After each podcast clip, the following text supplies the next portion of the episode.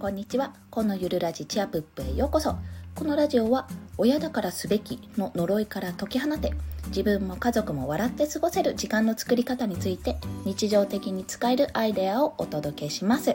はい挨拶変えてみました。いかがでしょうか、まあ、多分また変わると思いますけどもざっくりとニュアンスとしてはそういった感じでございます。さて今日は、まあ、育児ネタなんですけどもパートナーに赤ちゃん育児をさせるべき3つの理由ということについてお話しします、まあ、3つの理由これざっくり言ってしまうと1に育児を初めから経験できる。2に新生児育児はルーティン。3に上の子がいる場合ケアに自分が回れるというこの3点ですね。のところからお話ししていきます。これ私が今2人目育児だからっていうところでちょっと通ずるものがあるんですけども是非これはですね1人目の時からあのやっていただきたいと思っております、まあ、なぜかというと1つ目育児を初めから経験できるというところですねまずどうしてもあのパートナーの方って1週間から10日ぐらいまあ妊娠期間入れるとまあプラス10ヶ月なんですけどもぐらい遅れを取ってしまうんですよというのはまあ、産後今特にコロナ禍っていうのもあるので産後って出産後ってやはりあのお母さんと一緒に赤ちゃんって1週間からもう帝王切開の場合10日間ですね過ごすことになるじゃないですか。でその1週間みっちり練習するんですよ育児の。あのおっぱいのあげ方だったりおむつの替え方あと泣き方でどうなどういう状況なのかとか見たりってもうほぼつきっきりでやってるところは母子同室といってね同じ部屋でってことでやってるので、まあ、それだけインターバルがというかもう差がついてしまうんですよねそこで。でなので退院後がすごく勝負です。退院後からどれだけやっていくかっていうところ。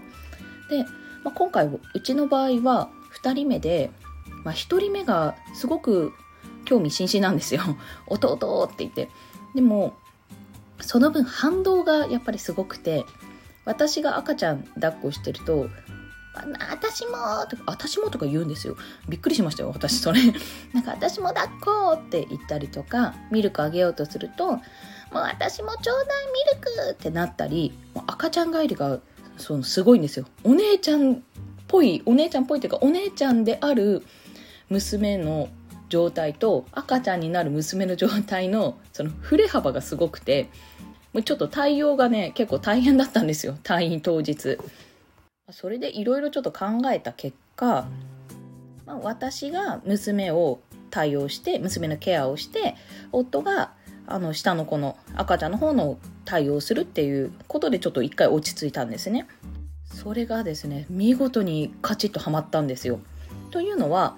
まあ変な話今新生児なので寝返りも打たないし基本的に危険なことってあのごあれです。吐き戻しが喉に詰まって窒息しちゃうとかそういったことぐらいなんですよ。あと娘からの襲撃ね。襲撃。お手伝いという名の襲撃っていうところもあるので。あのそういったことがなければ基本的には安全なんです。で基本的には泣いてる理由も、まあ、大体3パターンぐらいなのであのちょっと待ってねとかまあ変な話待たせられるんですよ。そこ本当申し訳ないと思うんですけどある意味2歳娘より0歳の息子の方が扱いやすいんですね。でなおかつあのうちの今の夫は1回目その娘のパターンを経験してるのでなんとなく思い出しながらできるんですよ。ということで、まあ、ごめんちょっと頼むわって言って頼んでるんですね。で私も今あの直接授乳をしてなくてもうちょっと疲れちゃうし飲めないので 息子があの搾乳とミルクで対応してる分、まあ、搾乳はしちゃえばあの夫があげられますしミルクなんて夫が作ってあげられることもできるので、まあ、そういったことで夫もできると。でそうなると何がいいかって、まあ、自分がその1から、まあ、正確にはその1週間とか経ってるんですけど1から赤ちゃんの育児を経験できるんですよ。それってすごく大きいことなんですよね。なんか一番最初の、まあ、ふにゃふにゃしたまだなんかあの人の形をした、まあ、ガッツ石松さんとかそのお猿さんみたいな感じの 状態から見られるっっていうのは本当に大きなことでそこからあ、まあ、今はおとなしいからこうできるなとか寝かしつけはこうやればいいんだなって少しずつ自分で経験もできるししかもあの新生児の泣き声ってそんなにうるさくないんですよ、まあ、2歳と比べたら。2歳と比べたらね。うるさくないからそこまで気にならないし、まあ、反応もまだ笑顔とかが出ない分やっぱりお互いにこう赤ちゃんの方も探り合いだしまだそこまで赤ちゃんも慣れてないので非常に参入しやすいってところですね。も う言ってしまえば参入しやすい状況。それをですね今してるので結構あの彼の中でも夫の中でもあこうすればいいんだなとかあこうやって関係構築していくんだなってところが見えてきてるようです非常にいいですねこれははい長くなってしまった。2つ目いきますね。2つ目、新生児育児はルーティンというところ。これ、えっと、おっぱいを、もう言ってしまうよおっぱいを母乳をですね、直接あげてる人にとっては、ちょっと厳しいかもしれないんですけど、我が家みたいに、まあ、ミルク、搾乳、時々、あの直接授乳っていうようなところは基本的にミルクは3時間おきで3時間おきにあげるものなんですよ。でお腹が空いたら母乳をあげるっていうような形で一応病院では言われたんですね。まあそれに沿ってやってはいるんですけどってことは、まあ、3時間って言っても準備があるので、まあ、大体その、えー、時間の決められた時間の30分前ぐらいから搾乳をしたりあの準備は進めてお湯沸かしたりね準備は進めるようにはするんですが基本的にはルーティンなんでその3時間おきにやればいい。なので先読みがしやすいんですよねすごく。12時にあげたから次はだいたい3時まあ泣き出すとしたら30分から1時間前ぐらいかなとか。あ搾乳あげたからちょっとミルクの量少ないからお腹すくの早いかなとか。じゃあこの時間ぐらいからおむつを変えて起こし始めて搾乳はじゃあこの時間からしてっていう風に非常に時間が読みやすくなるんですよね。だからそういった意味であの時間が読みやすいってことはあのつきっきりにならなくていいんですよ。ピリッとしなくていいのでその分やっぱりあの入りやすいっ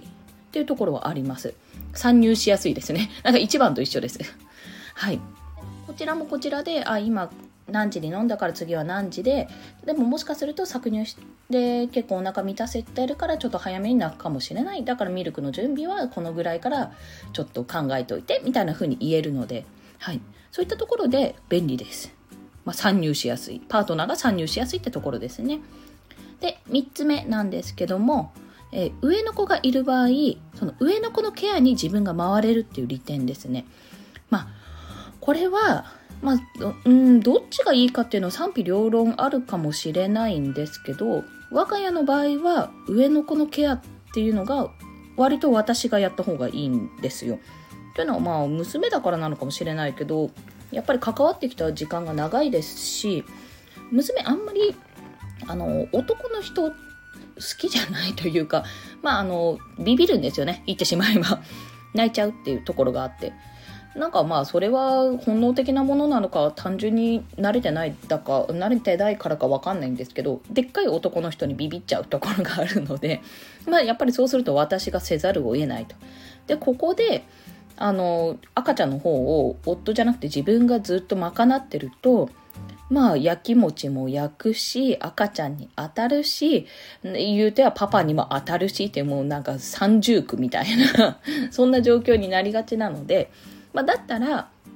パートナーにね、あの赤ちゃんをお願いして、自分は娘の方にもう手をかけられる時手手をかけられる時は手をかけようと、まあ、そっちに集中しようってことができるんですよ。まあ、1対1ですよね。1対1保育っていう状況。これがねヒットします、まあ、我が家ではすごくかっちりハマったんですよそこに。なんかどちらかというとやっぱり娘もママがいい、うん、多分ねママがいいって状況で、まあ、ママはつきっきりで私に私のそばにいてくれるっていう満足感。まあちょっとでも弟も気になる時は弟の方行ったりとかってこう何て言うんですかね。今まで自分しかいなかった環境もうパパとママと私だけで私一人が、まあ、変な話お姫様状態だった娘が、まあ、急に弟ができることによって、まあ、取られたっていう感覚がやはりあると思うんですよね。私はあると思う。私は弟の時弟溺愛してたけどやっぱりふとした瞬間に取られたって感じがしましたもんそこ。まあ兄に対しても思ってましたけどそれは。だから、まあ、そういった時に何が必要かって上の子がそう感じた時にパッとケアに回れるかどうかなんですよ。と思うんですよ。なんかあ寂しそうって思った時にいやいやいや私はもう娘ちゃんのことも大事だよっていうこの相手がバッてニーズを飛ばした時にスッて入れるかどうかって非常に大切だと思うんですよ。もちろんうまくはいかないですよ毎回毎回。でもあの何て言うんですかね不足した部分をすぐに補うあすぐに対応してくれるってことであのやっぱりあ見てくれてるって思いますよね。そこほっとかれてない。なんか私一人じゃないなっていうことに気づいてくれるかなと思って。そういうふうに私があ私自身ですね。母親の方が娘にを気にかけられるようにやっぱりそこで赤ちゃんに全部意識が飛ばないようにパートナーにあの赤ちゃんを担当してもらうのはすごくありがたいし楽です。こちらとしても。まあ、もちろんほっといてるわけじゃないので私も。あの意識はしてるんですけどもやっぱりそういったところでちょっとケアはケアに回れたらなっていうのは思っております。以上3点ですね。パートナーに赤ちゃん育児をさせるべき3つの理由。1育児を初めから経験できる。2に新生児育児はルーティン、まあ、なので参入しやすいというところ。3に上の子がいる場合はその上の子のケアに自分が回れるという利点がある。というところであのパートナーにね赤ちゃん育児をどんどんどんどんさしていっていいと思います私。もちろんお仕事の関係であの疲れてるとかそういったことはあると思いますがもうねそこは割り切りましょう。あの本当頼めるところは頼んで休めるところは休んでで全然いいんですけどママが、まあ、ママがというか母親がというかどちらか一方が全てをあの抱え込む必要は全く持ってないです。無理ですこれは。本当に。もう退院後3日4日目で痛感してるくらいなので無理なんです。ですから、まあ、必ずね倒れないことを前提にですけど倒れないことを前提にあの頼めるところは頼むというかお願いすることはお願いする。少しでもやれることはやる。まあこういった利点があるから是非ね赤ちゃんの方さちょっとやってみてよみたいな感じで 軽く頼んでも私はいいと思います。是非ねあの今育児中の方も、まあ、これから出産ご予定の方もあの出産予定はないけどこんなことあるんだなって思ってる方もですねこれはまあ赤ちゃんだけでなく、まあ、いろんなことに対して使えると思うので是非お試しください長くなっちゃった久々ね。はい。それでは今日も今のゆるラジチアップお聴きくださりありがとうございました。コンでした。ではまた。